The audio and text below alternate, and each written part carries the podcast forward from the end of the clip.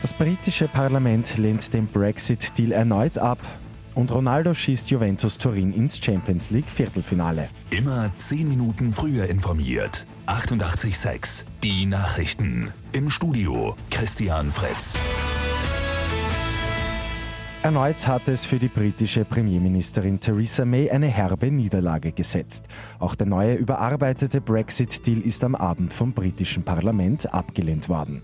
Oppositionsführer Jeremy Corbyn hat den Deal für tot erklärt. Er hat sich klar gegen einen EU-Austritt ohne Abkommen ausgesprochen.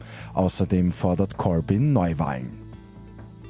Der Europäische Gerichtshof legt heute das Urteil über die sechste Urlaubswoche in Österreich vor.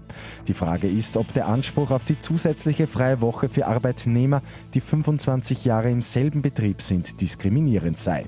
In der vorläufigen Expertise sieht der Generalanwalt des EuGH jedoch keine Diskriminierung. Juventus Turin steht im Viertelfinale der Fußball Champions League. Die Italiener gewinnen am Abend mit 3 zu 0 gegen Atletico Madrid. Matchwinner ist einmal mehr Superstar Ronaldo gewesen. Der Portugiese erzielt alle drei Treffer. Im zweiten Spiel des Abends ist Schalke 04 gegen Manchester City mit 0 zu 7 unter die Räder gekommen.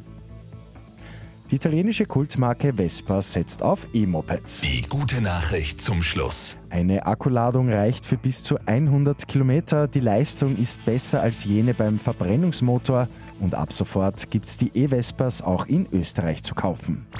Mit 886 immer 10 Minuten früher informiert. Weitere Infos jetzt auf Radio 886 AT.